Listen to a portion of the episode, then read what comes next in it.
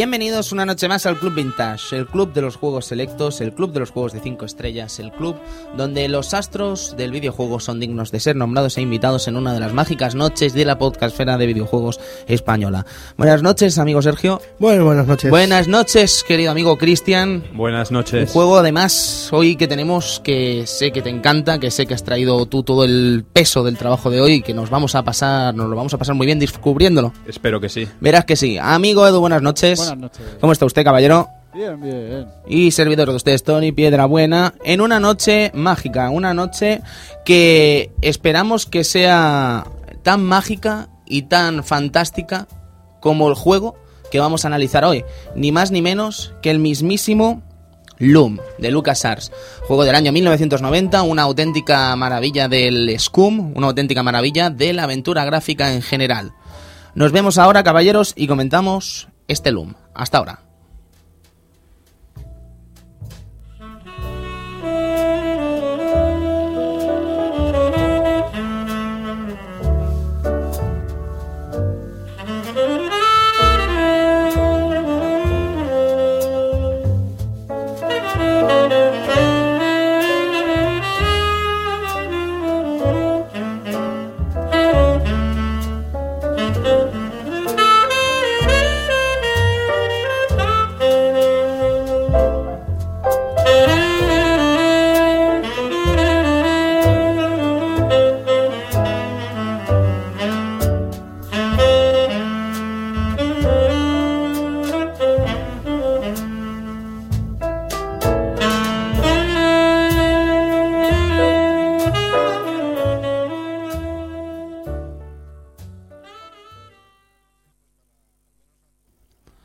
Año 1990 en una cosecha fantástica que entre sus sucesos cuenta con una anécdota pues bastante curiosa y que nos viene que ni pal pelo viendo las fechas en las que estamos, amigo Edu, porque tal día como hoy, hace un año y un día que nos hartamos de ver a la Roja perder ante Suiza, nos asustamos y pensamos que no llegaríamos a ninguna parte como Sí, siempre. Qué, qué dramático, ¿eh? Qué dramático.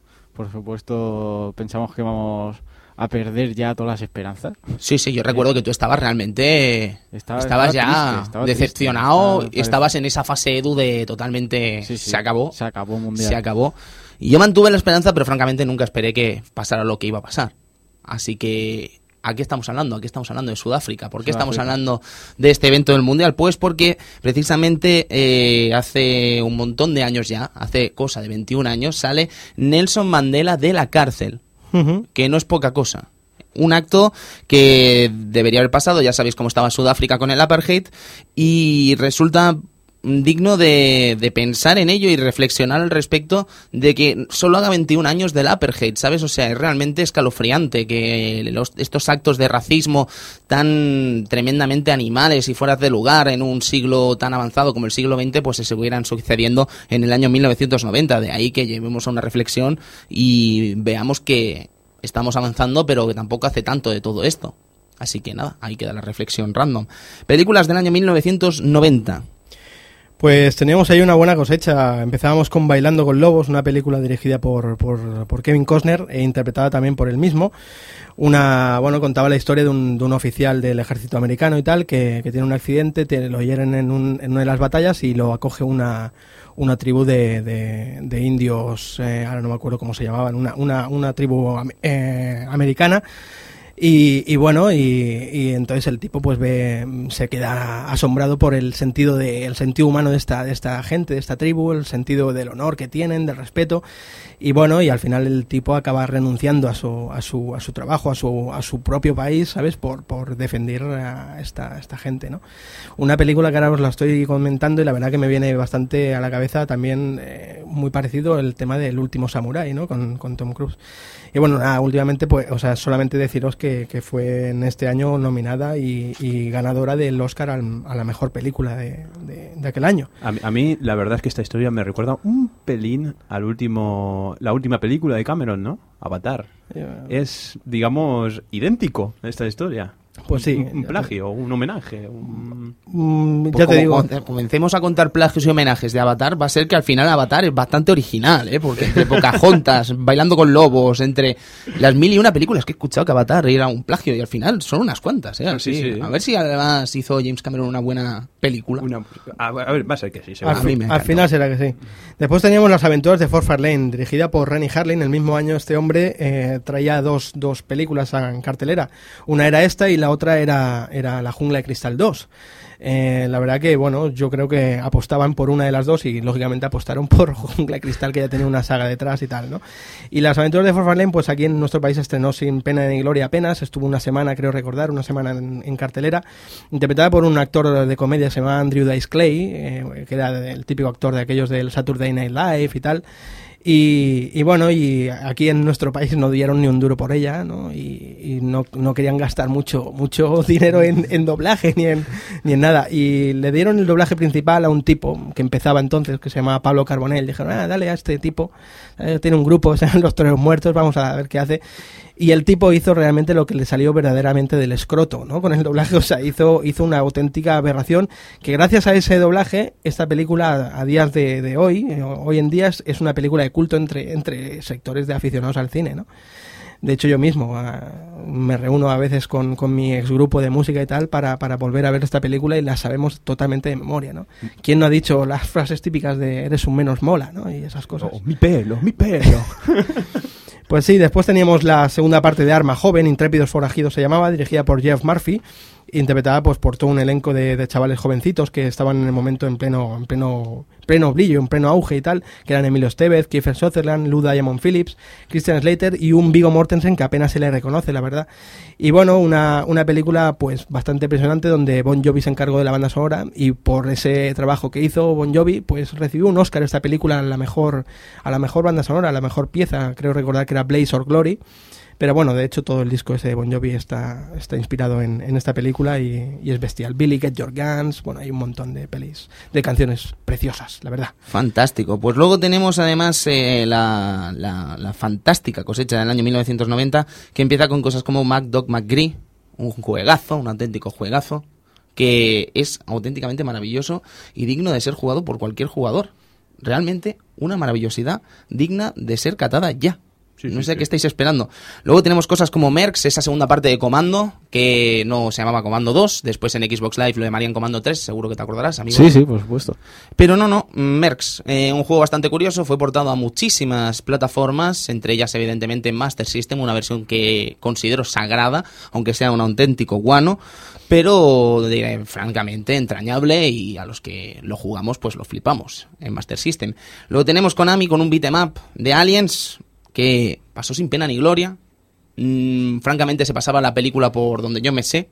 Además vi Rambo 3 el otro día y vi el arcade que hizo Taito, perdonad que hago un paréntesis, y me sorprendió que basan la película de Rambo 3, esa escena final de Rambo 3 en todo el juego, ¿sabes? O sea, es una cosa muy curiosa, donde Rambo 3, cuando el, el- el coronel le dice a Rambo, ¿qué hacemos? Y Rambo le dice, ¿los rodeamos? Pues el juego parece que Rambo dijo sí, ¿sabes? Vamos a rodearlos. y ahí empieza el juego, una auténtica locura, Rambo esta, 3. esta me recordaba un poco a la de G.I. Joe, de Konami. Sí, exacto, es un, un rollo así. No sé si tendrán algo que ver, pero desde luego que es un rollo así totalmente. Sí. Aliens, eh, pues, ¿qué queréis que os diga? A mí no, nunca me ha gustado este beat'em up. Mm, y mira que lo he jugado, soy un gran fan de Aliens. Y no sé, nunca me ha gustado. Llevas a Ripley, llevas a Hicks y poco más que decir al respecto. Luego tenemos cosas como Blue Journey, ese juego tan querido de Neo Geo que tanto nos gusta, amigo Edu. Sí, sí. Y que en aquel especial de Wild Games eh, hablamos muchísimo de él. Hombre, por supuesto. es que- que- ¿Quién no va a mencionar Blue Journey, por favor? Madre mía, Blue Journey. Menudo pedazo de plataformas a cinco duros. Luego teníamos cosas eh, chungas como Pit Fighter o Magic Sword. Que a mí nunca me ha gustado Magic Sword, francamente. Bueno, está entretenido, ¿no? Sí, sí, sí, sí, pero a mí, francamente, nunca ha No, sido no, la verdad es que un no. fruto de mi agrado. La verdad es que más que una máquina de, de un arcade, parecía que era una máquina tragaperras. sí, probablemente, sin lugar a dudas. No, no parabas de echar monedas, monedas, monedas. Cualquier chusco que te caía te quitaba toda la vida. Sí, sí, sí, sí. Duro, ¿eh? Muy duro, un juego muy Muy duro. duro. Un juego de auténticos hombres. Sí, sí, pero que se puede disfrutar en el arcade de la Ujú. 360 y- y, Exactamente. en, y en la Play, en, Sí, sí, en sí. el Home. Ahí vas con el Magic Sword, ahí vas con el Magic Sword. Ahí está. Pues bien, caballeros, eh, hoy tenemos Mercs, tenemos además una novedad que vamos a empezar a comentar desde el momento en que suenen las primeras notas de este Loom. y vamos a disfrutar de cada uno de los momentos que tengamos de este programa. Así que, amigo Edu, por favor, música maestro, que no es un maestro cualquiera, es Tchaikovsky. Así que música, maestro.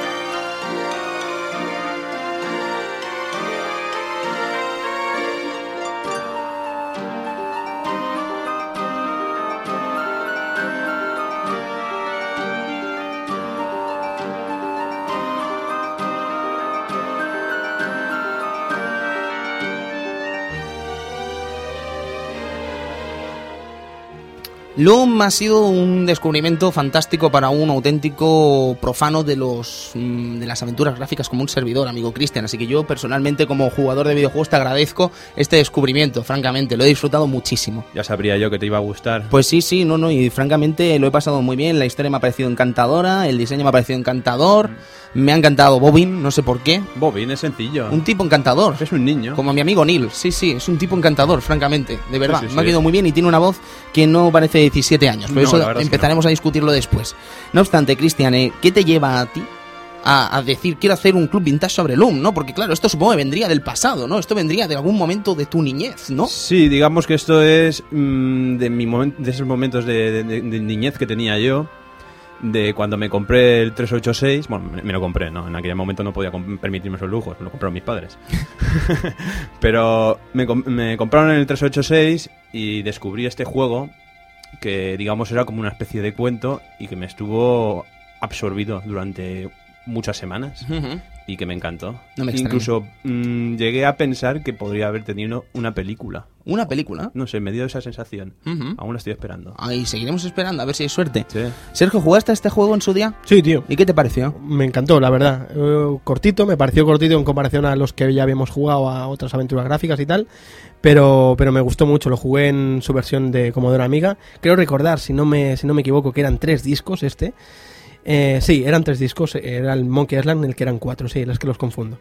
Y, y la verdad que muy, muy chulo. Bueno, un juego sencillito, la verdad, una aventura gráfica sencilla, pero que va directa, ¿no? Y te, y te coge desde el primer momento. Y como ha comentado Cristian, un juego que precioso, la verdad. O sea, es que es lindo, lindo de ver, es lindo de ver. Edu, eh, me temo que hemos tenido el mismo gusto, ¿no? Disfrutarlo ahora, como una Eh, novedad casi. Efectivamente, yo nunca he sido de, de muchas aventuras gráficas. De hecho, la máxima que he jugado ha sido Hollywood Monster o, o Broken Sword. Bueno, mira, ya me ganas 2-0. Y a- ahora estoy empezando a, a descubrir juegos de, de Scum. Hace tiempo Shaman Max, por ejemplo. eh, hace poco Monkey Island. Y ahora, pues, este Loom. Y la verdad es que es un juego, digamos, como, como Sergio, un juego sencillo, pero a la vez mm, esa sencillez eh, y esa manera de, de contar la historia relativamente la- lo hace lo hace uno de los grandes. No, quizá para mi gusto no, no uno de los mejores de LucasArts, pero sí que es un gran juego y hay que reconocerlo. No me extraña, porque de verdad que yo he disfrutado muchísimo y además eh, me ha parecido muy original todo el manejo del juego, ¿no? El tema, por ejemplo, de las músicas, el tema de hacer las acciones desde esta, estas tocatas que vamos haciendo. Realmente interesante, realmente divertido y si nos pusiéramos un poco excelentes, eh, decir que quizás eh, sería lo mismo que dar las órdenes, quizás sí, pero le quitaría probablemente parte de la magia, ¿no? De escuchar las melodías, eh, incluso si jugamos en experto, intentar adivinarlas, Uy, que eso es- mía. tenía pinta de ser divertido, pero no tuve el gusto. No. Yo- Pero ya te digo, eh, yo creo que francamente divertido. Además, eh, una de estas novedades que comentábamos del Club Vintage de hoy, vamos a hacer una prueba. Vamos a intentar que los Vintagers nos hagan llegar sus opiniones sobre los juegos que comentamos desde el Twitter. Estamos en el Club Vintage, el Club Vintage en el Twitter. Pues bien, eh, preguntamos hace una semana a los Vintagers qué les parecía Loom, que, cuáles eran sus opiniones y hemos recibido, pues, por ejemplo, una respuesta de Oriol Castelví, Skyrep, Skirep, perdón, que dice, creo que quiero un remake con gráficos en HD. ¿En HD? ¿Te imaginas esto en HD? Uf. Hombre, la verdad es que yo creo que habría que arreglar primero los fondos. Sí, sí, sí, porque es una aventura de principios de los 90 con todo lo que eso conlleva. Sí, la verdad es que sí. Yo, Yo, creo que sería bonito arreglarlo todo y vete tú a saber. A lo mejor sale algo interesantísimo. Mm, yo la verdad es que después de ver lo que han hecho con el remake del primer Monkey Island, Uh, que me feo.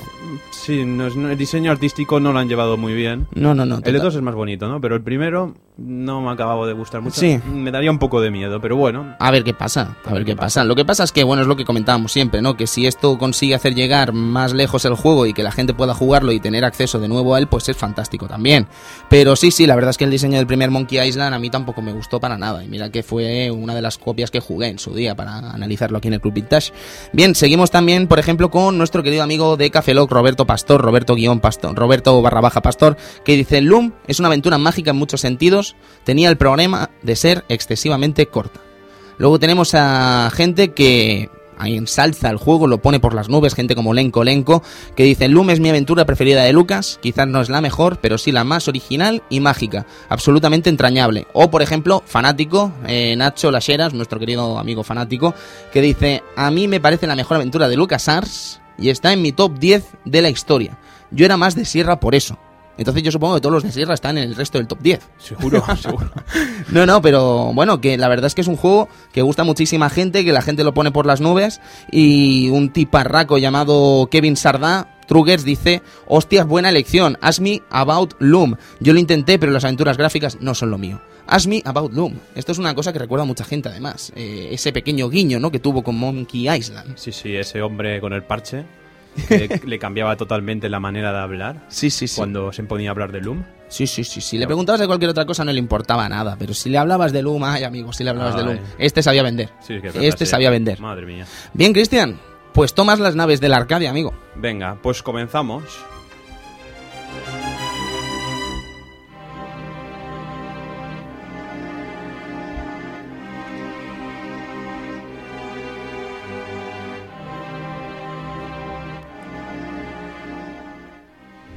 Welcome to the age of the, of the Great Guilds.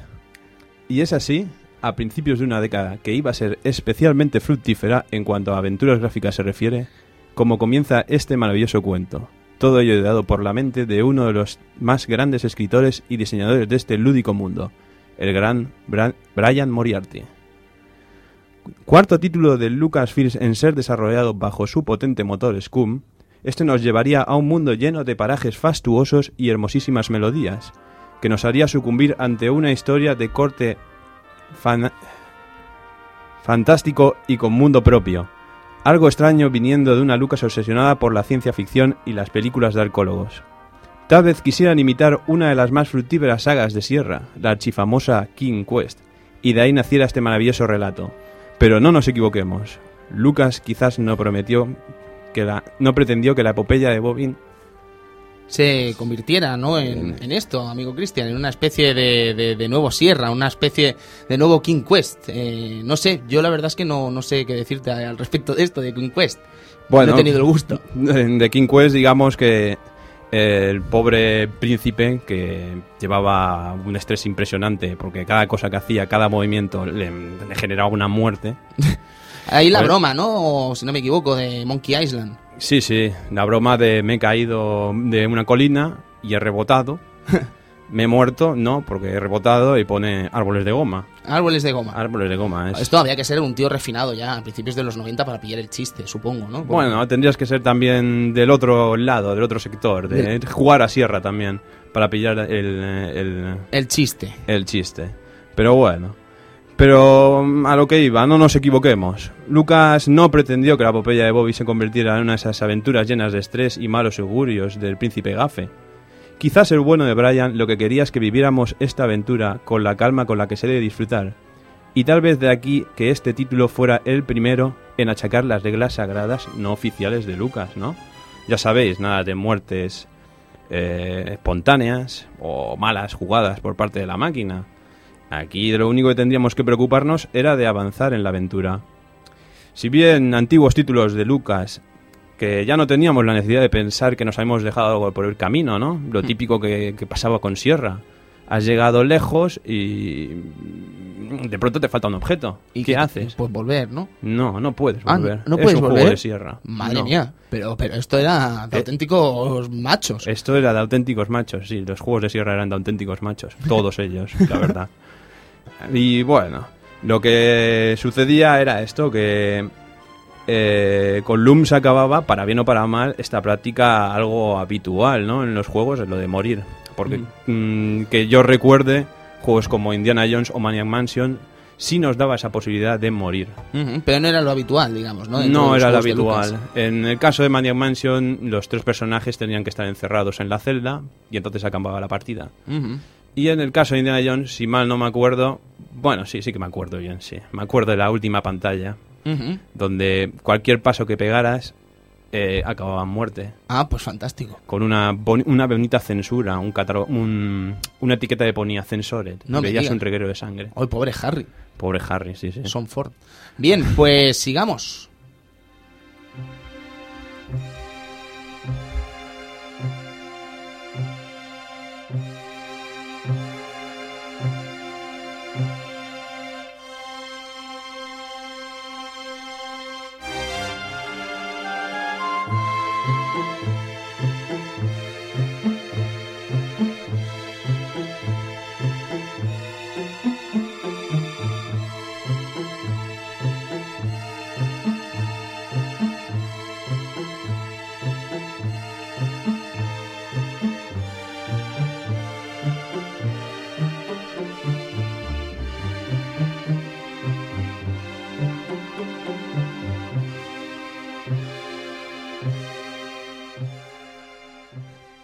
Al igual que se acababa dicha maldición, el juego innovó por su particular sistema de juego. Así nos vendieron Loom, ¿no? Con una aventura gráfica en la que no había HUD, donde se acababa de dar acciones al protagonista de una manera tan rutinaria como era la de escoger entre un grupo de versos u iconos.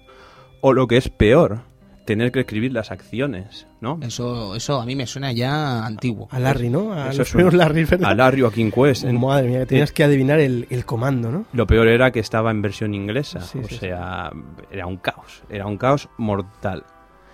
Pero no, eh, mediante la ejecución de unas melodías y también de unos colores, dependiendo del nivel de dificultad escogida, permitían al joven Bobin interactuar con los elementos mostrados en la pantalla.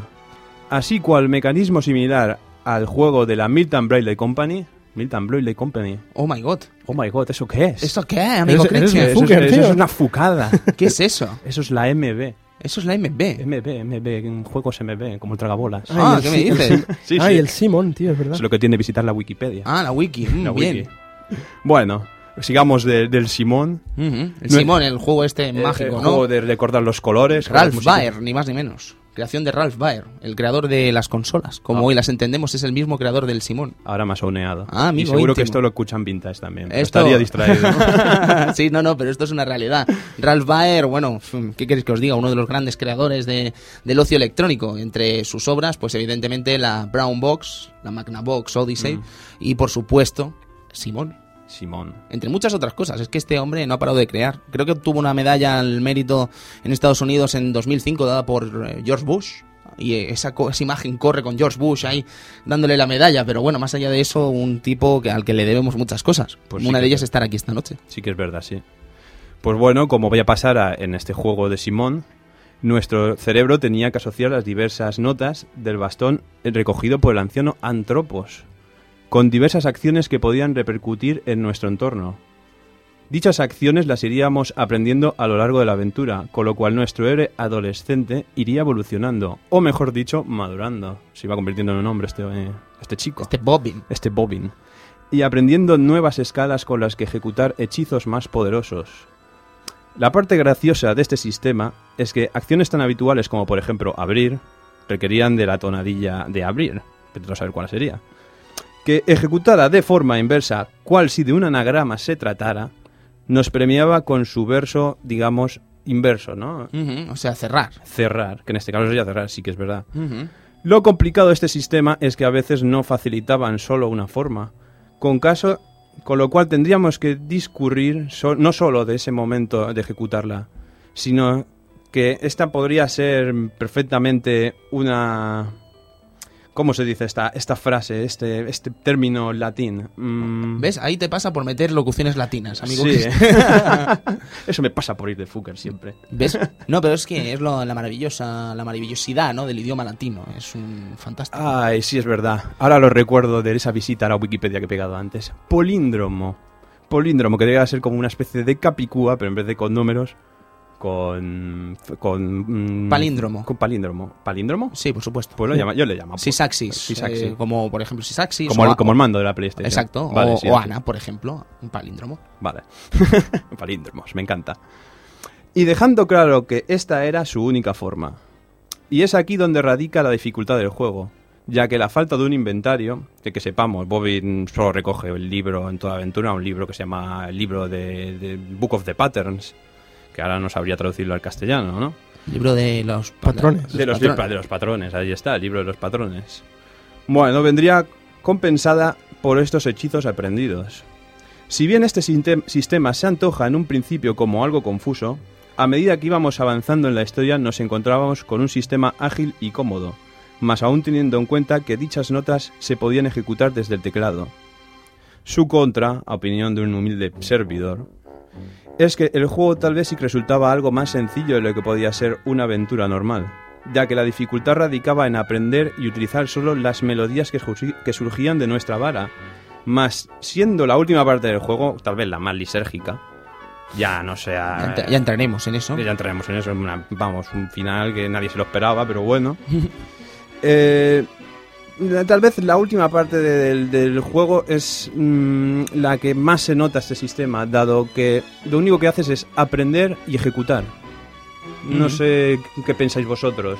Hombre, sí, creo que sí, pero creo que también es parte del encanto, ¿no? De Loom, hasta cierto punto. Sí, pero en esta última parte del juego, en este final, digamos, conocías la melodía, la ejecutabas. Conocías la melodía, la ejecutabas. Sí, Y te tiras un cuarto de hora haciendo lo mismo. sí, probablemente sí. No tiene gracia alguna, pero bueno. No, pero también es ver cómo se han ido desarrollando los distintos personajes, cómo han ido avanzando, qué ha pasado en sus gremios respectivos, ¿no? Pero ya te digo, ya, ya hablaremos de ellos, si te parece bien, después cuando hablemos de la historia. Sí, sí, sí.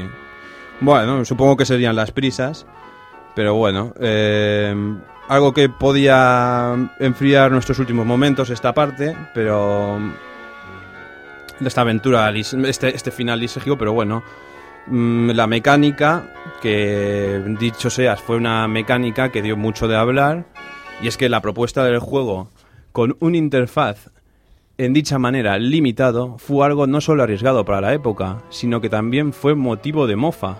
Y Ya no solo por la propia Lucas, como hemos recordado con este señor que daba la chapa. Tenía chapas y daba la chapa, el campeón. Bueno, sino que también con una de las más claras competidoras de la época. Estamos hablando, señores, de nuestra querida Sierra. Bueno, querida por algunos, no, no por todos. Hombre, es una empresa desde luego particular, desde mi total ignorancia. No, ya, pero es, era una... Se le tiene un cariño por las aventuras, pero la verdad es que te pone en serios aprietos muchas veces. Ujú, Pero al final yo creo que de esos aprietos cuando consigues salir es cuando realmente amas estos juegos. Sí, eso sí que es verdad. Ah, amigo. Y también amas que no duren mucho. bueno, la coña en cuestión viene en el cuarto episodio de las aventuras de Roger Wilco, Uh, en el Space Quest 4, The Time Reapers. Imagine- imaginémonos ahora al bueno de Roger. Roger, le he dicho en catalán. Mm, es, Bueno. es- es que yo estaba pensando en Bioshock.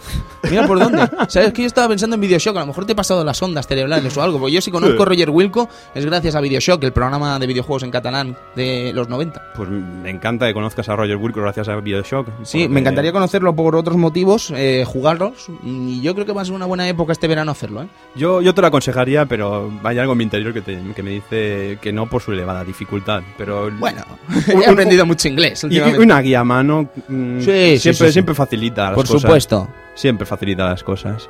Bueno, sigamos con el bueno de, de Roger, que digamos que salva a tres macizas de un, pulpo con, de un pulpo con muy mala leche. Y estas, digamos, le recompensan de una manera muy particular, ya sabéis, llevándolo a un centro comercial intergaláctico. Es el premio que todos querríamos. Sí, después de, de salvar a tres chicas, sí. Te llevan al baricentro de la galaxia, ya ves. Perfecto. Menudo disfrute. Bueno, una vez abandonado en dicho centro, el pobre de Joder, solo me sale en catalán este hombre. Ruggier. es Roger, pero bueno. Ha de seguir su aventura haciendo lo típico que se suele hacer en un centro comercial, ya sabéis. Eh, se compra ropa, juega a las recreativas, trabaja haciendo hamburguesas galácticas, se viste de mujer. Lo típico. Ya. Bueno, el caso es que en un momento dado tendremos que entrar en una tienda de informática para comprar un software de estos baratillos. De esos que se encuentran en la cesta de juegos a 10 euros. ¿Sabes? De aquello que tiene toda la morralla. Sí, sí, sí, por supuesto. Donde encuentres cosas pues tan particulares como eh, Power Ranger Super Legend y demás cosas, Edu, fantásticas. Juegazos, juegazos. Power Ranger Super, Power Ranger Super Legends, me encanta. Maravilloso. Increíble. Bueno, pues dicha en dicha cesta nos encontramos algo que se asemeja bastante a la portada del Loom, ¿no? De este juego. Y que recibe el nombre de Boom. Es más, salen unas manos igual que en la portada, pero en vez de salir una luz, sale una explosión y los dedos volando. es increíble. Bueno, cogemos, observamos detrás de este y leemos con claridad. Esto, espera un momentito, esto es la sinopsis de Boom dentro del juego de Roger Wilco, del este Space Quest. Sí, sí, digamos que sale un cartelito con la portada y como el hombre le da la vuelta. Por favor, sorpréndenos, amigo Cristian. Increíble, Por increíble. Dice así. La última bomba del maestro de la narrativa Morri Brianarti. Ojo. Supongo que será una coña, Morri Brianarti. Sí, seguro. Boom. Es una aventura post-apocalística ambientada en una América post-holocaustica después de un holocausto. Toma ahí. Las bombas de neutrones han erradicado toda la vida, dejándote a ti solo paseando entre escombros. No hay otros personajes, no hay conflictos, no hay puzzles, no hay posibilidad de morir y tampoco hay interfaz, por lo que se convierte en el juego más fácil hecho nunca. Solo tendrás que ejecutarlo y verlo explotar. Maravilloso. esto es sutil, esto es sutil. O sea, todas las bromas que se hacen ahora son una auténtica mierda comparado con esto. ¿Sabes? Claro. Esto, esto es realmente ir a dañar, ¿no? Desde una empresa a otra, ¿sabes? Imagínate, mm, ahora estas pullas solo se hacen en los juzgados, entre Electronic Arts y Activision. Esto ya no se hace, amigo Cristian, se hace muy poco. No, la verdad es que no. O lo hacen juegos como el colega este que analizamos en Arcadia Gamers, Bulletstorm, eh, que hace una coña sobre Call of Duty para después caer en todos y cada uno de sus clichés, ¿no? Y dices, Mm. "Mm, qué gracioso ha sido, has caído en todos ellos. Mm, Vale, Es fantástico. gracioso este hombre. Pero bueno, pues según varias fuentes que he ido leyendo por ahí, resulta que a Brian Moriarty no, no, no le gustó mucho esta broma.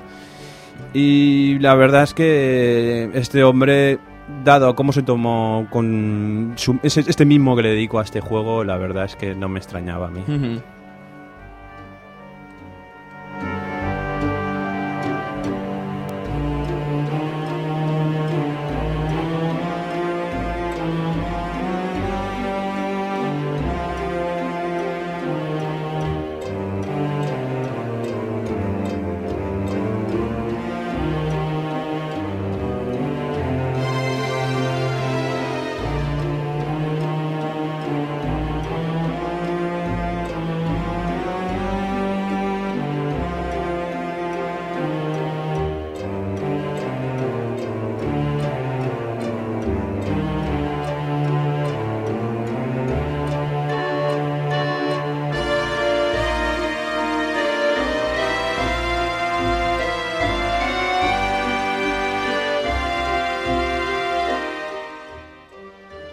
Porque sí, señores, Brian Moriarty, antiguo empleado de Infocom y con grandes aventuras conversacionales en su currículum como Wishbringer, Trinity y la segunda parte de la famosísima por aquellos lares saga de Zork, The Coconut of Kendor, que yo la verdad es que la saga de Thor mm, no la he tocado nunca.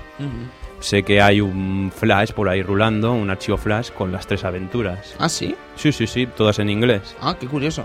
No debe pesar mucho y digamos que son unos deberes a hacer este verano, ¿no? Pues sí, la verdad es que sí. Desde luego que voy a buscar ese archivo y lo vamos a poner en el Twitter del Club Vintage a ver si la gente lo disfruta. A ver, a ver. Bueno, el director detrás de estas obras, Brian, se gradúa en 1978 con matrícula en literatura inglesa en la Southeastern Massachusetts University. Qué, ma- qué- qué bien me ha quedado esto. Increíble. Trabajó como editor en el Analog Computer Magazine, llegando a escribir varios juegos en BASIC para la revista. Aquí es donde tuvo su primer contacto con Infocom, ya que analizó una aventura de la compañía llamada Deadline, con la cual se fijó como objetivo poder trabajar en dicha compañía. Y fue así unos cuantos años más tarde, en 1984, cuando fue contratado por la compañía, pero no como diseñador, sino como técnico encargado, entre otras cosas, de producir el sonar del juego Seas Stalker. Cosa bastante extraña, pero bueno. Bueno, el hombre fue mm, evolucionando y un tiempo más tarde fue capaz de escribir sus propios juegos, los ya antes mencionados, que le otorgaron el éxito como escritor y gurú de las aventuras conversacionales. Decir aventura conversacional me hace sentir mm, más Más viejo. más viejo, más, Más mayor. viejo, sí, Es una, una cosa extraña. Y a mí muy joven, fíjate. fíjate tú. Más tarde, y fuera de Infocom, comenzaría un proyecto basado en las novelas del joven Indiana Jones, que recibiría el nombre de Indiana Jones at the World Fair, a una aventura educativa para Lucasfilms que al final acabó por no ser editada. Mm, No sabríamos decir por qué, a lo mejor Lucas no le debió interesar mucho el asunto. No acabo de hacerle al peso, supongo. No, las jóvenes, las jóvenes aventuras de- del joven Indiana, Indiana Jones, Jones. no, no era No tira- suyo. no tiran, no tiran. No tiraban para nada. Bueno, pues no fue hasta 1990 que, interesado por el auge de las aventuras gráficas, se adentró en esta gran obra llamada Loom, de la mano, de nuevo, por Lucasfilms. Contando con el buen hacer de Moriarty y teniendo en el staff a grandes del estudio como los diseñadores y dibujantes Steve Purcell, que, se dedicó a crear un poco las animaciones, este hombre famosísimo por ser diseñador bueno, por, llevar el cómic Sammy Max Y ser los personajes ser suyos. También contábamos con Gary Winning, que se encargó de gran parte del proyecto, de las animaciones, de los decorados, del diseño. Y a Mark Ferrari, hostia, me ha costado Ferrari. Ferrari. Ferrari, ahora he dicho Ferrari, pero bueno. Dale, hombre. Fondista y gurú de las explosiones gráficas. Explosiones gráficas, no sé si sabéis lo que es. Eh, supongo que serán las explosiones eh, gráficas. aquello- ¿no? Las- lo que vendría a ser los, los sprites, ¿no? Que van sprites. haciendo las distintas explosiones. No las explosiones, sino las distintas em, Capas de- ráfagas y. Sí, las diferentes ráfagas, las difer- diferentes capas, los diferentes cambios de colores, que por lo que se ve este hombre es bastante famoso por poder crear estas, por saber crear estas formas en esta época. Además de crear unos efectos para el agua que la verdad es que están muy bien realizados. Y bueno, y otro de los grandes eh, em, fue el que siempre repetía, eh, este señor llamado Orson Scott Card, que se encargaba de los guiones, de retocarlos, supongo. Y que bueno, no, no, no diremos más de este gran hombre mm, y de su gran libro, El juego de Ender, entre otros. Pero bueno, ¿Es el, ¿Es el creador del libro? Sí, Ah, no es tenía el- ni idea. Sí, es el escritor del libro. Oh, qué interesante. Así como los guiones de otros juegos como Shadow Complex o... mm, Ya no sabría decirte ninguno más, pero tiene pues, muchísimos. Además, Shadow Complex es un juego que ha salido hace relativamente poco. O sea, Sí. bueno, hace unos añitos, pero muy poquitos. Ahora dos años, ¿no? ¿Cómo pasa el tiempo? Madre mía. Sí, que pasa, sí. Pero bueno, también teníamos la mano de una veterana de la compañía, como Jennifer Swart, que la acompañó en la creación de la historia, o la fiel adaptación de esto que suena ahora mismo, El lago de los cisnes de Tchaikovsky. A ver, un momentito.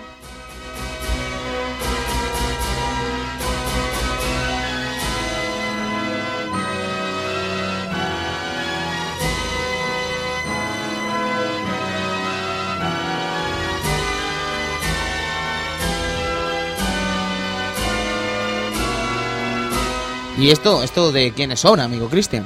Pues obra a obra es de Tchaikovsky, ¿no? Pero la adaptación se encargaron los hermanos Hanmon, Eric y Gary Hanmon. Y bueno, dio como resultado un juego que no solo vendió más de medio millón de copias, que ahora mismo no sabría decirte si es mucho en aquella época, pero supongo que sí, Sin lugar a dudas, parece bastante. Sino que además recibió varios premios de la industria, incluido el Mac World's Adventure Game of the Year. Mm, No conocía nada de este título, pero debería ser muy grande. Bueno, los siguientes pasos de este hombre en la compañía eh, se dieron como guionista en una de las versiones preliminares de The Dick.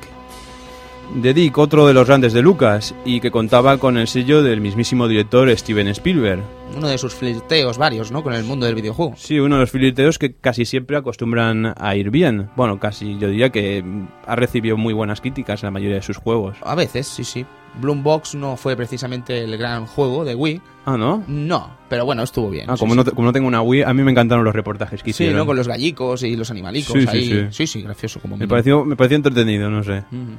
Bueno, esta aventura que finalmente fue guionizada, guionizada por Sir Clark, en los créditos aparecía Brian como creador de la historia adicional, pese a que el guion de este no tenía nada que ver con el guion creado para la versión final. Además, en su guion original contaba con un cuarto tripulante, un japonés llamado Toshi Olema, hijo de un empresario millonario. Y dime, Tony, ¿no te suena extraño un nombre así? Hombre, para sí, un ¿no? personaje? Desde luego que suena un poco extraño. Toshi Olema. Toshi Olema. Olema es un apellido, no digamos que no es muy japonés. Olema, en todo caso sería Orema, Orema. porque los japoneses no pronuncian la L. Eso es un guapanís como una catedral, ¿no? Pues sí, es una, un guapanís como una catedral. No sé lo que significa guapanís, pero me ha encantado. Eso básicamente son las malas traducciones que se hacen del inglés al japonés y viceversa. Ah, O el English. del English. El English. Pues-. O sea, son malas traducciones. Malas Por ejemplo, traducciones. los juegos de SNK van surtiditos de English. Ah, bueno, los, los- juegos de SNK van surtiditos de malas traducciones. Entre ellas, sí, sí, sin duda. Sin duda, sin duda. Pues bueno, este es un detalle del el cual no sabía Brian, porque este hombre estudió mm, literatura inglesa, no literatura japonesa. Y un, supongo que un chico asiático de, de- de la compañía, pongamos asiático, pongamos un, un amante de la, de la cultura japonesa, vete a saber, eh, le dijo que era muy raro que se llamara Olema, ¿no? Por esto. Y él dijo, "Os- vaya, no, no, no sabía, este, no sabía que los japoneses no, no pronunciaban la L. Pues mira, ya tenemos incógnita para este personaje. ¿Por qué se llama Olema? ¿Por qué?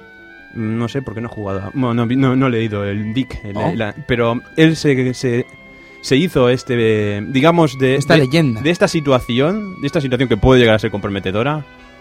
eh, él hizo un, digamos, hizo una incógnita a un personaje, creó una incógnita, la añadió al guion Qué curioso. y después no se lo aceptaron. Yo es que me, yo me, ca- es que me cabrearía, viría de la, de la empresa, ¿no? Desde luego. Bueno, esta es una de las muchas anécdotas. Eh, como otra también muy que explica él en, en una de sus entrevistas, que decía que fue reunido en, en un salón antes de, de que el juego, digamos, cuando se tenía la, la idea principal, fue reunido en salón junto con Ron Gilbert y otros máximos dirigentes de Lucasfilms en aquella época, y de pronto el salón que se situaba en el rancho Skywalker, rancho Skywalker, empezó a temblar y todos se metieron debajo de las mesas, lo típico que se hace cuando tiembla algo. Sí. Más tarde se enteraron de que, San, Fran- de se- de que San Francisco estaba padeciendo un terremoto esa tarde de octubre de 1989. Curioso. Eso a lo mejor era una premonición para el pobre de Brian, Ujú. que se estaba marcando un guion y se lo cancelaron. Pues Mm. si las cosas comienzan así, Sí, sí, desde luego, si empiezan así las cosas, tela. malamente. Brian se fue de Lucas antes de que se acabara la versión final de The Dick, y más tarde escribió la historia del juego Lodestar, The Legend of the Tulip Bodine, para Rocket Science, siendo este un paso, siendo este un paso más hasta que pudo crear su propio estudio, MFAD, que más tarde se renombraría a Hirmi y que más tarde se moriría en el 2001. No, no, no le, La empresa. no le fue bien el éxito, no hay el éxito, el- el- los negocios. Eh, la empresa murió. La empresa murió. Correcto. Sí, sí, sí. Y el siguiente paso de Brian en este mundillo fue como director de desarrollo de juegos para Scotos Tech. Joder, Scotos. Menudo nombre. Hombre, sí, desde luego que si es en España, sí. Sí. Una compañía de juegos multijugador masivos que acabó abandonando en el 2002. O sea, estuvo un año. No llegó ni a cobrar el paro. Después de un periodo fuera del mundo del videojuego, más concretamente en el mundo del diseño y la presentación de planetarios, acabó uniéndose a Imagine Engine en 2007 como senior producer de juegos como la saga American Girl, que viene a ser algo así como estos juegos que crea Ubisoft de Pez, Baby, Mm, qué bueno. Mm, eh, Adiestra a, a- a tu perro, adiestra Sí, cualquier sí. cosa. Horses. Dolphins. Horses. ¿no? Horses, dolphins, un unicorns. Y esto Sí. ha acabado, este señor ha acabado haciendo estas cosas. Este hombre ha acabado haciendo estas cosas. Qué fuerte, ¿no? Bueno, pero mientras sea feliz y mientras le dé oportunidad de poder escribir más historias encantadoras que algún día a lo mejor le dan el placer de, de- de poder realizar un juego. Fantástico, pues esperaremos a ver si llega ese momento.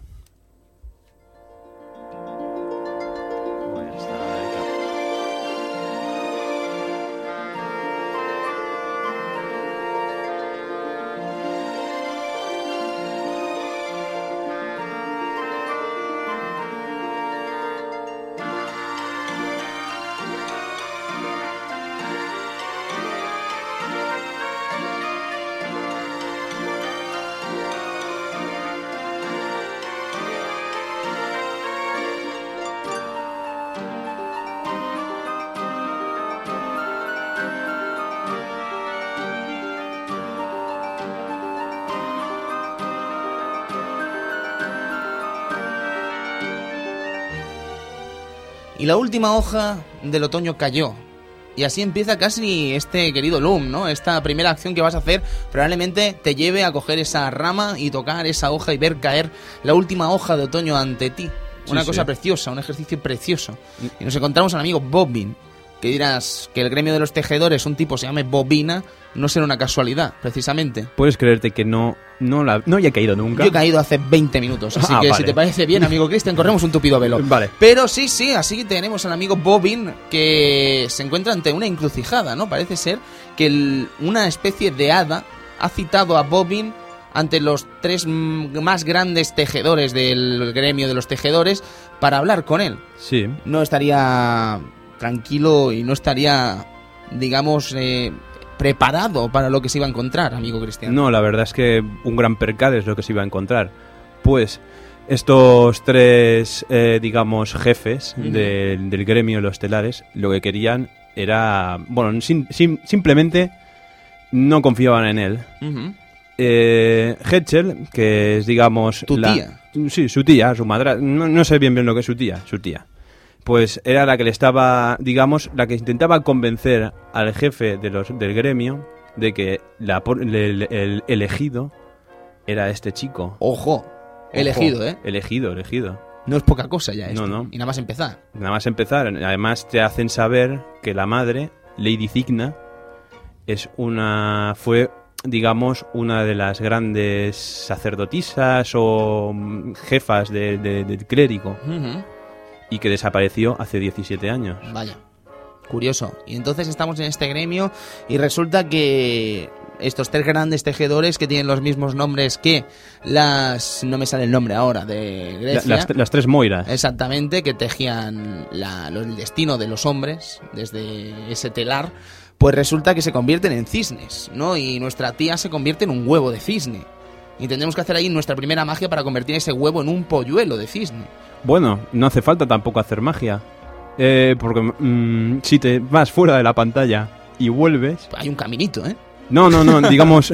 perdona, la toma, la escena. Sí. Si te vas fuera de la escena, eh, el pollo se abre. Ah. Bueno, el po- el pollo, el huevo se abre y no hace, no has hecho falta que hicieras magia. Qué curioso. Y luego dice la frase ella de, oh, se nota que eres el hijo. No, yo me he ido. Me he ido. Has, has abierto tú. Has, has salido tú solita, Has guapa. salido tú solita, pero bueno. Y eso es el juego de momento. Entonces seguimos avanzando y nos encontramos, pues, que la- el camino de Bobbin debe seguir. El camino de Bobbin lo llevará, por ejemplo, ante la tumba de su madre, donde veremos una inscripción realmente mágica. Lo llevará ante también un- una barquita hecha con una rama de un árbol bastante defenestrado. Sí, sí, sí. Abriendo, digamos, el cielo. Sí, oh, qué momento mo- Es momentazo. Abre el cielo, cae un relámpago y cae el tronco que te sirve ya para, para poder viajar. Y qué susto, ¿eh? Qué susto, madre mía. Sí, sí. Además, eso, esa música sonaba maravillosa en PC, en CD. ¿Sabes? Es la versión que he jugado. Sí, no, yo la verdad es que ahora he podido jugar en la versión de CD, pero en su tiempo, como ya he aclarado antes, en un, 38 en un 386, que yo sepa, no podía, no, no era multimedia, no había CD. Eso era un blaster, no se llevaba. Eh, bueno, no sé si las sombras te llevaba o no, pero... Se llevaba, pero más adelante. Eh, eh, me parece que era sí, más adelante o más caro o algo. Sí, hombre, era muy caro, era inaccesible. Yo me acuerdo, un compañero, bueno, todos los compañeros que se iban comprando la Sound Blaster lo flipaban por el hecho de poder reproducir CDs en el ordenador, ¿no? Un acto tan cotidiano como es ese ahora mismo era un motivo de holgorio en su día. Sí que es verdad, sí. Pero no, la verdad es que no pasaba nada, porque disfrutar de, de, digamos, de los altavoces del PC con juegos como este o como la saga Monkey Island la verdad es que se hacía muy agradable. Mm, digamos que llegaron a un nivel que para nada sonaba un sonido Molesto. molesto. No, no, era más bien una melodía muy bien construida. Bueno, y además es que estamos escuchando los temazos de Tchaikovsky, que no es poca broma Ahí tampoco, está. ¿sabes? Entonces el primer viaje de, de Bobbin nos lleva al gremio de los cristaleros. El gremio de los cristaleros, sí. Yo no sé si está bien dicho cristaleros, pero lo vamos a llamar cristaleros y me vais a disculpar si me estoy equivocando. Sí, es que creo que se llama así, ¿no? En el juego, gremio de cristaleros lo dicen los Sí, tipos. sí, cristaleros, y si no, pues lo llamamos Unos cristales así. muy raros, cristales verdes. Porque también para, bueno. para lo que hacen los cristaleros en este juego, Cristal. Tienen estructuras de cristal preciosas. Tienen Sí una copa de diamante ahí, la mar de maja. una, Una- copa de diamante. Y guardan una guadaña, que a lo Guardan- mejor después es importante. Es verdad, se ven dos hombres ahí afilando, dos hombres de color rosa, Ujú. con, con una conversación muy extraña. Muy peculiar. muy peculiar que antes, para poder acceder a ellos, antes te has tenido que dejar tomar el pelo por el gremio de los pastores. Ujú. Ya. Eso es otra historia también bastante curiosa, ¿no? Que te viene lo- Eso es un momento... A mí me dio mucha pena ver a Bobbin mm, que Oh. se rieran de él, ¿no? Los pastores. Un, poquito uneado. Muy uneado, ¿sabes? Muy Pero es que además el pobre Bobbin se ve ahí tan indefenso ante las, eh, las injurias que le están lanzando, ¿sabes? Que choca. A mí de verdad que me, me- me resultó molesto, ¿no? De pensar, ay, pobre Bobbin, ¿sabes? Sí, sí. Además, Bobbin es un momento que parece que está totalmente, todo el rato, está indefenso ante todo, ¿sabes? Y eso a mí me da mucha pena por Bobbin. ¿Sabes? Al final me gusta Bobbin, me, me, me gusta el personaje y me sabe mal las cosas que le pasan, ¿no? Y en este caso la verdad es que te sientes mal, te sientes de, ay, pobre Bobbin. Sí, bueno, la verdad. A mí la escena esta de los pastores es la que una de las escenas que más más le vi el sello el sello Lucas, ¿no? El sello que después veíamos en Monkey Island y tal, ¿no? Así macarras que se te reían de ti, piratas que pasaban de tu culo, ¿sabes? Era era era curioso y, y los y los pastores ahí, venga, hazme hazme un truco de magia, no sé qué y tal, y se ríen y ¿sabes? Es un, es un momento a mí me, me gustó y aparte después, ¿no? Que aprendes aprendes el, el hechizo de, de- asustarles y tal. Y es, es- es- es muy grande esa escena, me, me gustó mucho. Sí que es divertida, sí.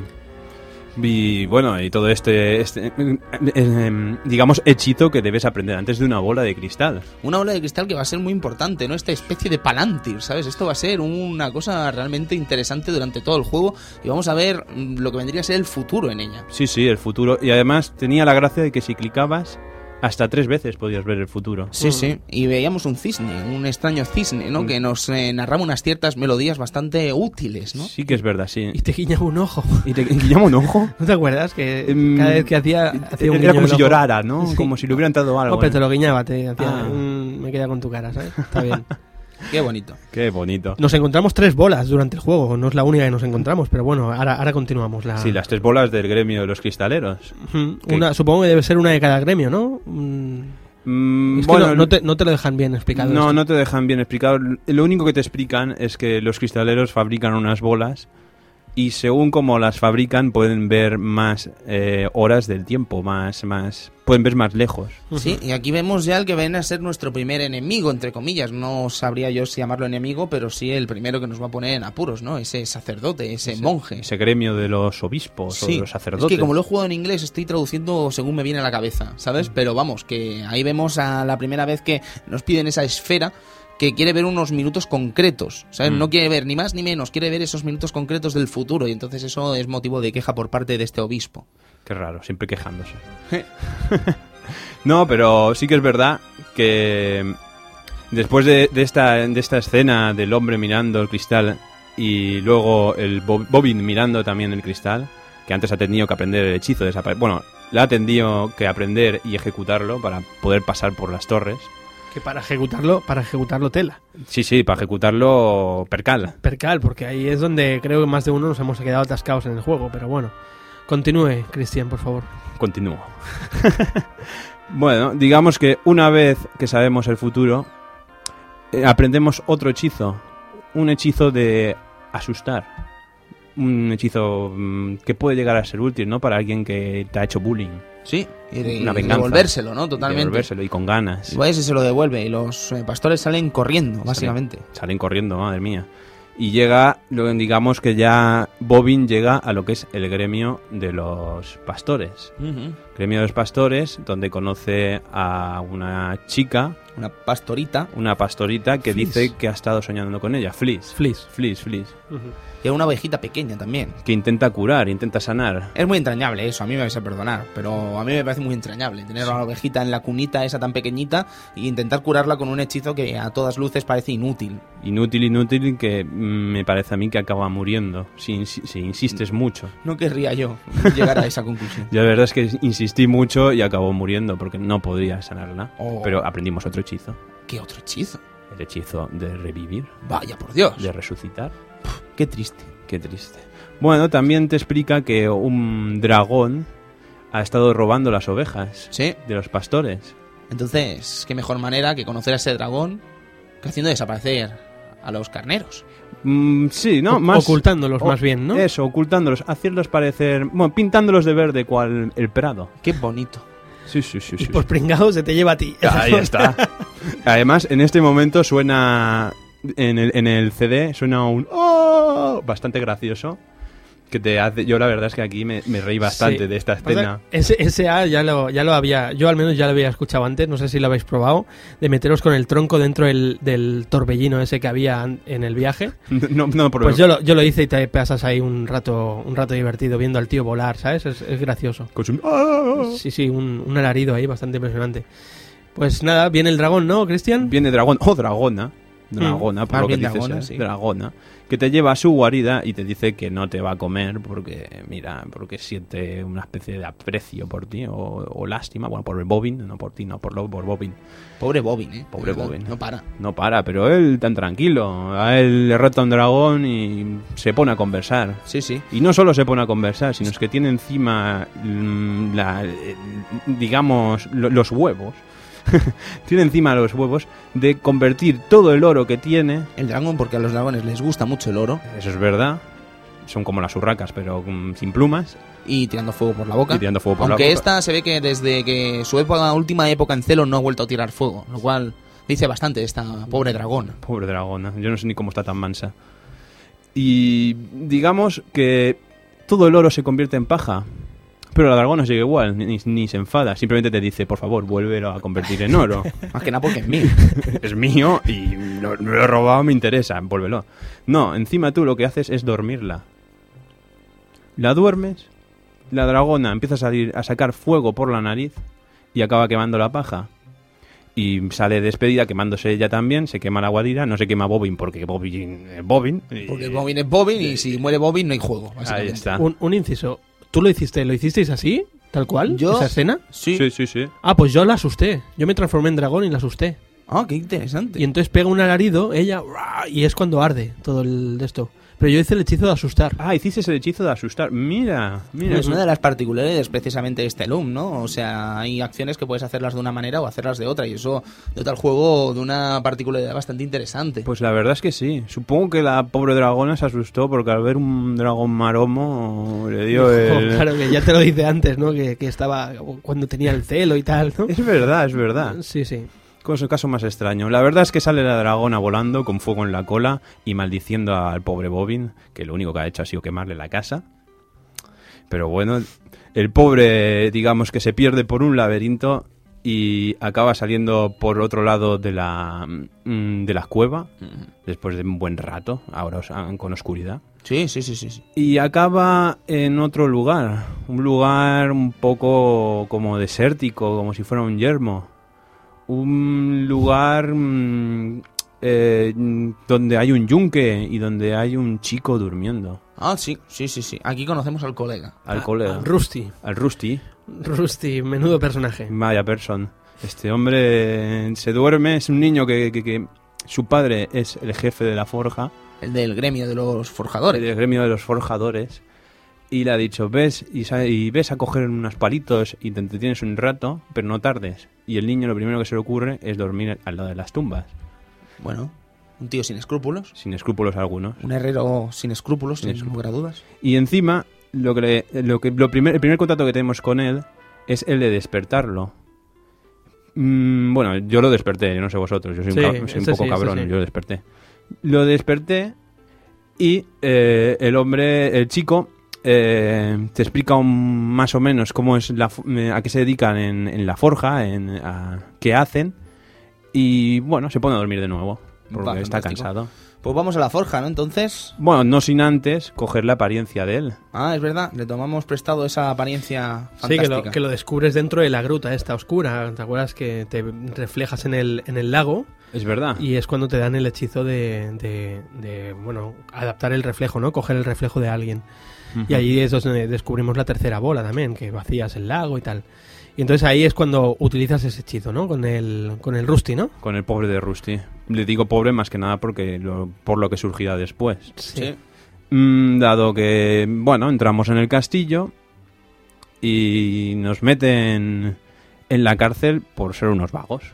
Bueno, por ser unos vagos no, porque Rusty era un vago. Claro, es justo. Es justo, totalmente justo. Bueno, sería justo si no fuera por lo que le pasa al pobre de Rusty. Sí. Y es que la dragona ve a Rusty con la apariencia del bueno de Bobbin y la dragona pues se lo come. Así sin más. Claro, es obvio. Y deja ahí esquelético. Se lo come. lo come. Que, que lo mata, ¿eh? Qué grande. que lo asesina. ¿Sabes? O sea, es que es increíble, pero es así, lo asesina. ¿sabes? Como un kebab, tío. Se Como lo zampa, pero rápido. Rapidísimo. Sí. Y bueno, y Bobin, que antes le han quitado el palo, porque ah, ha venido solo con un palo, pues le han quitado el palo, eh, lo recupera de nuevo gracias a la buena de Heschel, y ya con su apariencia normal, eh, decide salir de, de la prisión y escuchar una conversación que tiene el obispo con el jefe del gremio de los herreros. Sí, a mí esta parte en la que aparece tu tía en, en este momento, en que te da de nuevo la vara, me parece uno de los momentos que te centra, ¿no? Que te dice, vale, vas por aquí y esto es lo que ha pasado, ahora a partir de aquí puedes seguir, ¿sabes? Me parece un momento como de pausa, Hmm. ¿sabes? Y además la aparición de Hetchel me parece muy interesante en este momento preciso del juego. Y creo que corta el juego por la mitad, además. Aquí empieza, como aquel que dice, todos los problemas de Bobbin, si es que no habían empezado ya. Ahí está, empieza, digamos, la etapa más fuerte, cuando ya empieza ya el peso. Nos enteramos de que el obispo quiere mm, mil espadas o cien mil espadas. Y la última que están construyendo, bueno, que están forjando, eh, es la última para comenzar su gran plan, su maquiavélico plan. ¿Qué se te ocurre hacer? Pues torcer la espada. Torcer la espada, con lo cual mm, el hombre se, se queja de que se ha torcido. Y a Bobin lo, lo, lo reconocen, lo encuentran y dicen, ¿has sido tú? Te vas para la cueva. Bueno, te vas para, para mi castillo. Mm. Allí en el castillo, pues, nada, te explican más o menos, te dicen que, que claro, eres, eres del gremio de los, tejer, de, los, de los tejedores, que cualquier cosa mm, la puedes realizar con el palo. Y entonces le, le explica al bueno de Cop, Cop. Cop, el obispo le explica al bueno de Cop que puede hacer lo que quiera. Bueno, de bueno poco tiene el hombre. Bueno, sí, Es un poquito... Pero bueno, un poquito mm, tocapelotas. sí. No, pero eh, digamos que lo que, que- lo que quiere de verdad el obispo del gremio de los tejedores es el palo. Con el palo quiere tener el poder para poder abrir los mundos y poder resucitar, bueno, traer de vuelta al caos, a los no muertos. Hombre, pero eso suena mal, ¿no? Eso suena como mínimo un problema. Sí, la verdad es que suena como un gran percal. Y teniendo a nuestro protagonista encerrado, pues digamos que aquí la historia empieza a, convertirse en algo chungo. Bueno, la verdad es que el hombre eh, consigue abrir el portal, salen todos los monstruos, bueno, to- eh, sale Caos. Caos dice, mm, ¿has- ¿quién ha sido el que ha abierto? Sí, Caos además con unas pintas de auténtico demonio, ¿sabes? O sea, unas pintas realmente acongojantes, ¿sabes? Un, un monstruo realmente temible, ¿sabes? Y creo que es uno de los momentos del juego en que ya te das cuenta de que esto ya se ha liado. Y más de esto no se va a liar. Y yo te iba, a, dec- te iba a preguntar una cosa. ¿Este monstruo a qué te recuerda? A mí, a Belcebú, no me recuerda, o sea, me A recuerda a un demonio, ¿no? Me recuerda a un, a un auténtico, vamos, a un auténtico diablo. Pues a mí lo que me recuerda a este demonio, este monstruo, es un poco a la mala de Cenicienta. Ah, sí, es cierto. No, de, Bla- de Blancanieves, perdona, Blancanieves. Cenicienta no, No, Blancanieves. yo creo que te estás confundiendo, ¿eh? Tú Bueno, quieres un- decir un- malicia. Vale, no. Maléfica, perdón. Maléfica, sí, me recuerda a Maléfica, ¿no? Sí, sí, sí. Es, es más, en la entrevista que Brian Morarty hace al computer, al computer gaming, Ujú, dice que parte del juego, parte de la estética, está ambientada en esta película. Pues bien podría ser, sí, sí. Sí, sí, sí, yo creo que sí. Bueno, la verdad es que sale caos. Mm, el obispo quiere tener dominio sobre caos y sobre todo su, su ejército, su, su legión. Y caos le da lo que él quiere, matarlo y convertirlo en uno de los En uno de- más del en ejército. uno más de la legión. Que, que esa escena es impresionante. eh, Lo deja pero fino, ¿sabes? Sí, Es sí. La, la cabeza ahí volando. Es una, escena sangrienta. Brutal. Sí, de hecho ahí tenemos dos escenas, pero no hemos explicado cómo, cómo acaba de la manera tan tonta que acaba Cop, ¿no? Sí, sí. Eh, aquello, la curiosidad, como dicen, ¿no? La curiosidad mata, ¿cómo es el dicho? La curiosidad. La curiosidad mató al gato. Sí, pues lo mismo, ¿no? El tipo dice, es verdad que los tejedores, si os miran a la cara, mo- morís y tal. Y no sé, nunca me, nunca me lo he planteado, le, le dice Bobin. Y el tipo le mira a la cara y desaparece, o sea, se lo, se lo engulle la, la, la capucha, ¿sabes? Es- Bajo un efecto de luz. Sí, es impresionante. Increíble. Esos momentos, la verdad que ahí el juego adopta ya otros tintes, ¿no?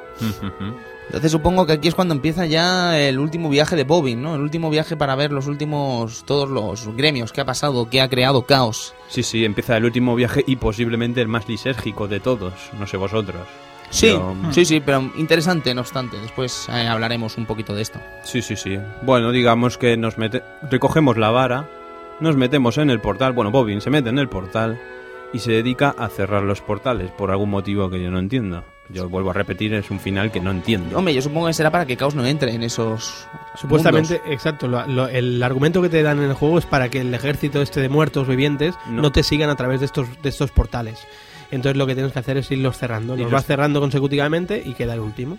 Ya está. Mm, Y cerrando los consum- Pero antes tienes que arreglar mm, lo que has hecho. Sí, claro, tienes que entrar en cada uno, arreglas lo que has hecho. Bueno, arreglar lo que has hecho no, sencillamente resucitar a todo, a todo muerto que te encuentres. Sí, sí, resucitar al bueno de Rusty, que se Sí, han una comido por... conversación, una conversación también que a mí me da mucha pena Bobin de nuevo, ¿sabes? Porque el pobre no sabe qué decirle, ¿sabes? O sea, técnicamente ha muerto por su culpa, ¿sabes? Está el pobre que no sabe ni qué contestarle. Bueno, pero Rusty también, el pobre... No sé, en- encima ni se venga. Mm, hombre, se lo ¿qué- toma bien. ¿Y qué va Ya, a hacer? claro, Al menos lo ha resucitado. Claro, Sí, lo- sí. es que lo ha matado, pero luego le, ha- le ha vuelto a dar la vida, ¿no?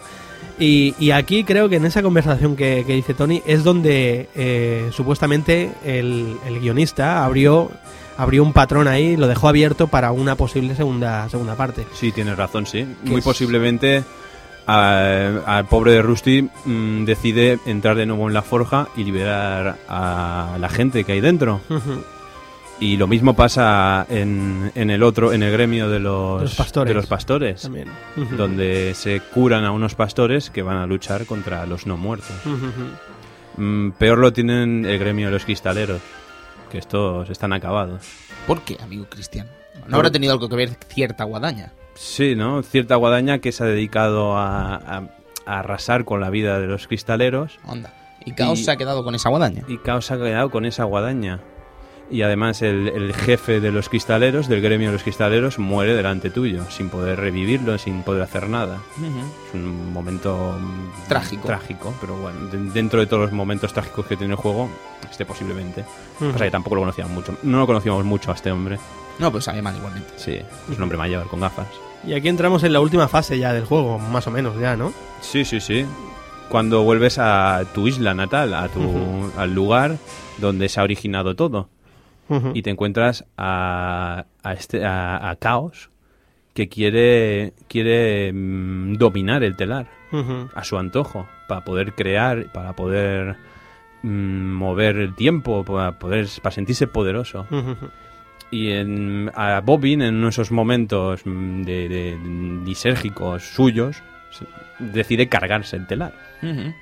Porque así ninguno de los dos va a cometer el hecho de, de- de utilizarlo. Sí, y separa el mundo en dos partes. Y separa el mundo en dos partes. Sí, Una donde se va a quedar caos y la otra parte donde se va a quedar libre de caos. Ahí está. Eh, antes, no obstante, hemos encontrado, nos hemos encontrado con nuestra madre, nuestra madre que es un cisne, Ah, el cisne. en un lago.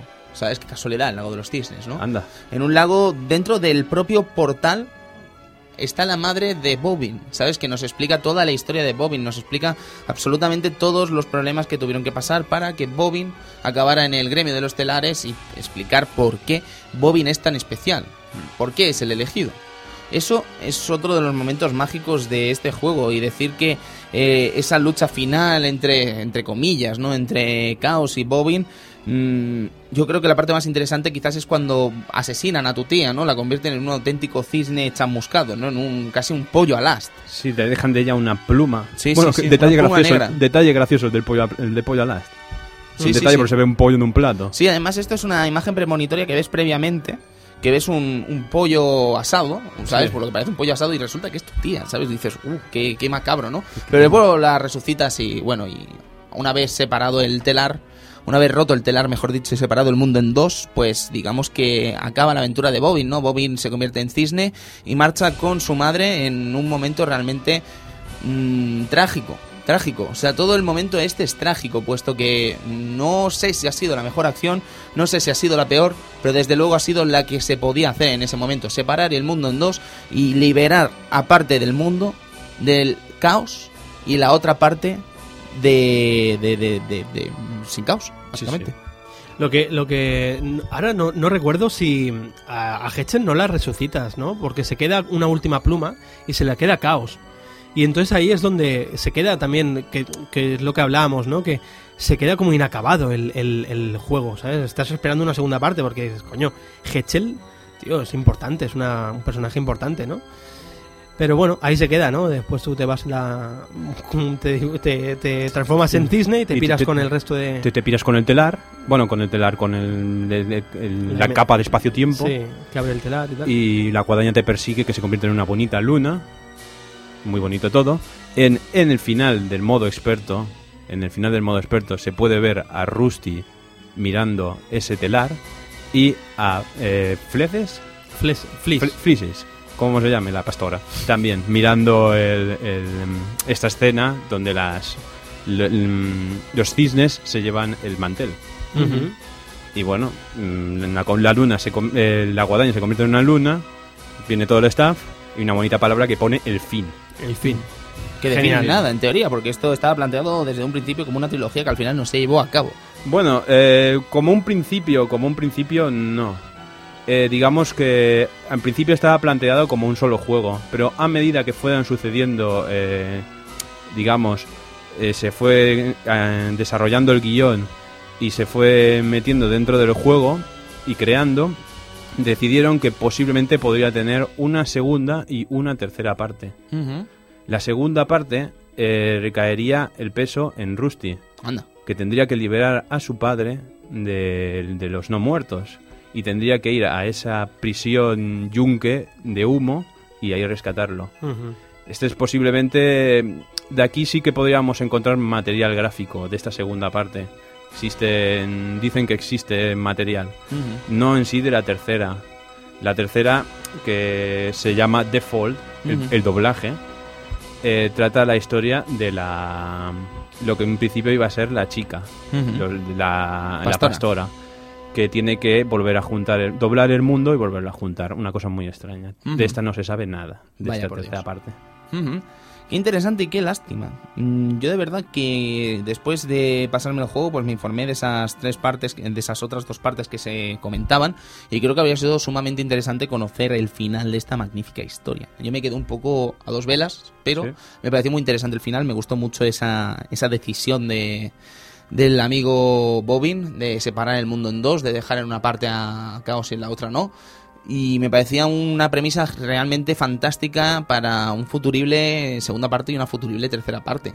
Que muy, muy interesante. O sea, Sí, es una sí, lástima que no se llevase a cabo. Bueno, también fue la marcha del pobre de, del pobre de Brian y el tener que caer el proyecto en otros otros diseñadores, que en este caso serían los creadores de Sammy Max, Sí. Que supongo que no lo debieron ver bien y se acabó cancelando el proyecto. Qué lástima. Una lástima. Sí, porque se nos quedan cosillas ahí en, en la historia, se nos quedan cosas colgadas, como por ejemplo, en uno de los primeros objetos eh, de los que te haces es de el, el famoso libro de patrones. Que después, ¿dónde está ese libro, no? ¿Dónde está el libro? ¿Dónde está el libro? ¿Qué es el libro de patrones? Libro de patrones. ¿Qué será el libro de patrones? Para un objeto que tienes en el inventario y no puedes, no puedes verlo. Bueno, es que no puedes consultar, ¿no? El inventario. No, no tienes inventario. Vale, vale. No tienes inventario. si- Has cogido un objeto que no sirve para nada. No sirve para nada, no. Ese es el libro con el que puede escribir Bobbin las partituras y acordarse luego en ellas. Que dices algo absurdo, porque yo no puedo verlo, porque, porque Bobbin no tiene inventario. Ujú. Pero en las primeras versiones del juego, supongo que en Estados Unidos, porque en la que yo tuve no venía nada, típico, pero en las versiones de Estados Unidos te venía el libro, el libro de los patrones. Dicho libro no era más que mm, en un principio las contraseñas. Pero aparte de las contraseñas traía todos los hechizos con unos bonitos dibujos mm, muy al estilo los crédigos y muy bonito todo y qué significaba cada hechizo y una partitura donde tú los podías escribir a medida que los ibas aprendiendo. Lo extraño era cuando habían hechizos que no, no se utilizaban y te pasabas el juego y ahí estaban. Muy, muy, muy raro, muy raro y más sabiendo que el juego pretendía en un principio ser una sola parte. Y supongamos que es- la gente supone que estos hechizos mm, se diseñaron para Rusty. Que Rusty no es un tejedor. Pero mira. Ya se buscaría en la vida y le pondrían ahí un, Sí, un, el- un palo de, de, de- de atropos, ¿no? Un pa- Un, un palo de bastón de atropos. atropos, ¿no? Sí, en un principio decía que tenía el alma, el alma de Bobin, ya que alma, eh, ya que Bobin eh, dice que quiere ayudar. Eh, al final del juego mm, dice que volverá y volverá para ayudar a aquellos que lo necesiten a combatir caos. Qué bonito, ¿eh? A mí me parece precioso. De verdad, Sí, o sí, sea, un sí. auténtico juegazo, una auténtica obra que debéis probar. Una obra de la que hemos dicho muchas cosas, evidentemente, pero nos hemos dejado muchas, muchas. O sea, básicamente para que podáis disfrutar de este juego. Sí, sí, sí. Porque a pesar de lo que todo lo que hemos dicho aquí, eh, creo que es muy difícil explicar mm, desde las palabras más allá del propio juego lo que es este universo de Loom, de lo que es este universo de, de Bobbin, de, de todos los personajes de Loom. Eh, esa música que acompaña tan maravillosamente al juego constantemente. Sabes que sí, que claro, que juega con la base de que es música de- del maestro Tchaikovsky. Pero es que tampoco es fácil ¿eh? poner una música tan magna y perfecta como esta y situarla en un contexto de juego que quizás mm, no tiene por qué tener nada que ver con la obra anteriormente citada dentro de Tchaikovsky. No, en un principio no tiene por qué. Y la verdad es que lo sabe aprovechar muy bien este juego. Sabe Precioso. aprovechar esta banda sonora. Y como detalle, como detalle, el juego venía con una cassette, pero no con la banda sonora. Ah, ¿no? No, venía con un drama. Un, ¿Un drama, drama? un drama, una conversación, un, un- como si fuera una obra de teatro, donde te explicaban el principio del por qué en ese universo, de cómo sucedían las cosas. Pasa que el audio está en inglés y yo sin subtítulos no lo entiendo. Complicado. es complicado. Qué interesante. Interesante. Eh, no, mm, parece que hay mucho mimo detrás y es una auténtica lástima, ¿sabes? Porque al final nos encontramos con que este juego ahora mismo es prácticamente inaccesible, es muy difícil de conseguir, no sé si estará por Steam, francamente, pero lo que vendría a ser por medios habituales es bastante complicado de conseguir, ¿sabes? Y creo que es una obra que debería estar más al alcance de cualquier tipo de jugador que pretenda y quiera a ponerse al alcance de este magnífico juego. La verdad es que sí, pero teniendo en cuenta que sus versiones se limitaron a Mac y PC y también a ese ordenador japonés llamado Marty Towns, del cual dicen que tiene una versión espectacular, y también a esa versión inglesa de Loom para PC Engine CD, Oh, o ojo, PC Engine CD TurboGrafx, no, Ujú. TurboGrafx no, Super Duo, super dúo. Super Duo me parece que, es que se llamaba. Pues salvando esas a- cuatro adaptaciones, no ha tenido... Y Commodore Amiga, lógicamente. Amiga también, es verdad. Claro. ¿He dicho Mac? Has dicho era, Mac. era amiga. Ah, vale, vale. Me he equivocado. ok, ok. Pues sí, eran, es, digamos, son cuatro adaptaciones que no han hecho que el juego se haya, digamos, distanciado un poco. El no haber tenido una adaptación a consola mm, que era lo típico de Lucas, que muy pocos juegos tuvieron adaptación a consola. Mm, Maniac Mansion y Monkey Island, como mucho, Bueno, en su versión de Mega CD. Monkey Island. Ah, vale, claro. Tenía claro. una, una versión de Mega CD mm, que no, no la he probado nunca, pero bueno.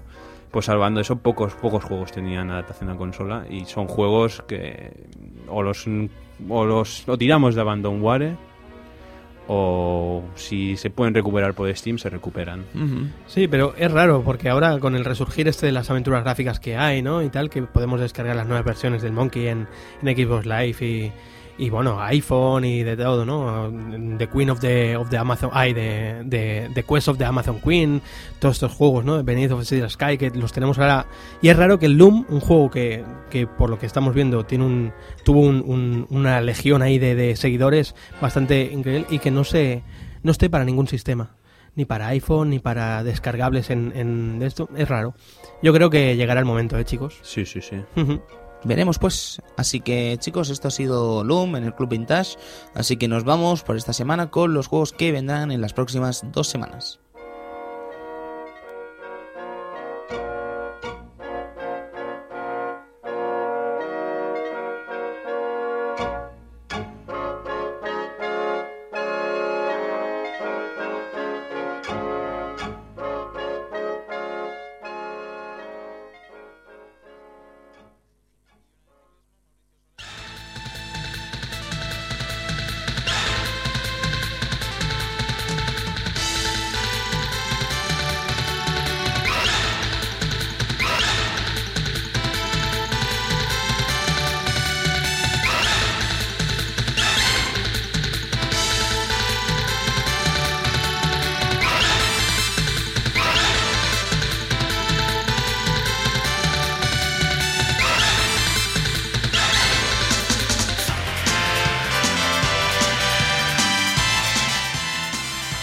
Volvemos al arcade, pero no con un arcade cualquiera, volvemos con los tiros de Sunset Riders, eh, uno de los juegos más espectaculares de Konami de principios de los 90, con cuatro jugadores, con cuatro cowboys, con un montón de recompensas que cobrar y con un montón de chicas a las que conocer en los distintos salones de baile. Y no solo en los salones las conocías. ¿Tú no sabías la primera pantalla, esa rubia que te lanzaba la dinamita? Ajá. Y tú se la devolvías. Sí, sí, sí, Y ella sí. te la volvía a lanzar. Sí, Y tú volvías a lanzar. Y siempre caías tú. sí, siempre, Siempre acabas tú. explotando tú. Siempre tú. Pero era bastante trágico verla morir a ella, ¿eh? Sí, sí. Pues salía ardiendo, ¿sabes? Dices, ¡ah! Sí, sí, pero es que salía ardiendo, ¿sabes? Era bastante gore ese momento. El juego es muy gore, el juego es maravilloso y todos los personajes son la auténtica bomba.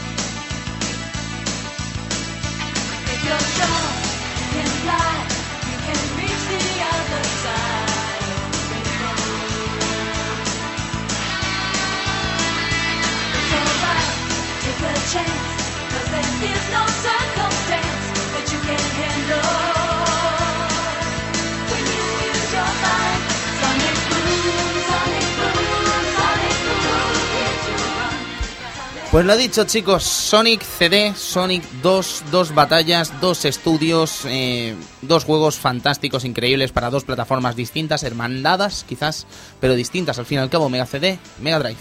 Eh, años distintos, jugabilidad maravillosa. Es que, ¿qué más podemos decir de estos dos juegazos? Pues nada más, simplemente decir que fueron clasicazos, fueron, fueron juegos récords en ventas, fueron juegos que te obligaban a comprar la consola, que eso es mucho decir para el Mega CD. Sí. Juego que te obliga a comprar el Mega CD. Y eran juegos que pasarán ¿no? a lo eterno como Sí. algo grandioso, algo que hoy en día, por desgracia, no se puede ver en una aventura de Sonic. Tal vez. Totalmente de acuerdo, es muy complicado llegar a la grandiosidad de este Sonic CD o de este Sonic 2. No obstante, chicos, yo quiero hacer algo distinto y si os parece bien, os quiero despedir con este temazo, para que suene entero, porque de verdad que creo que vale la pena, si os parece Sí bien. que es verdad, sí. Sí, sí, nunca llegamos a escucharlo entero y hoy lo vamos a escuchar entero. Así que nada, chicos, nos vamos a marchar esta semana del Club Vintage. eh, nos vemos en dos semanitas. Sergio Márquez, buenas noches. Muy buenas noches, amigos. Amigo Edu Polonio, nos vemos. Buenas noches. Y Cristian Sevilla, nos vemos. Muy buenas noches. Gracias por tu tarea hoy con Loom. Pues sí. Y ya. seguro que todos hemos disfrutado de este juegazo. Eso espero. Así que un servidor de ustedes, Tony Piedra Buena, se despide también una semana más del Club Vintage y os dejamos con este temazo Sonic Boom de Sonic CD, una intro increíble de un juego aún más increíble. Así que caballeros, nos vemos en dos semanitas. Hasta pronto.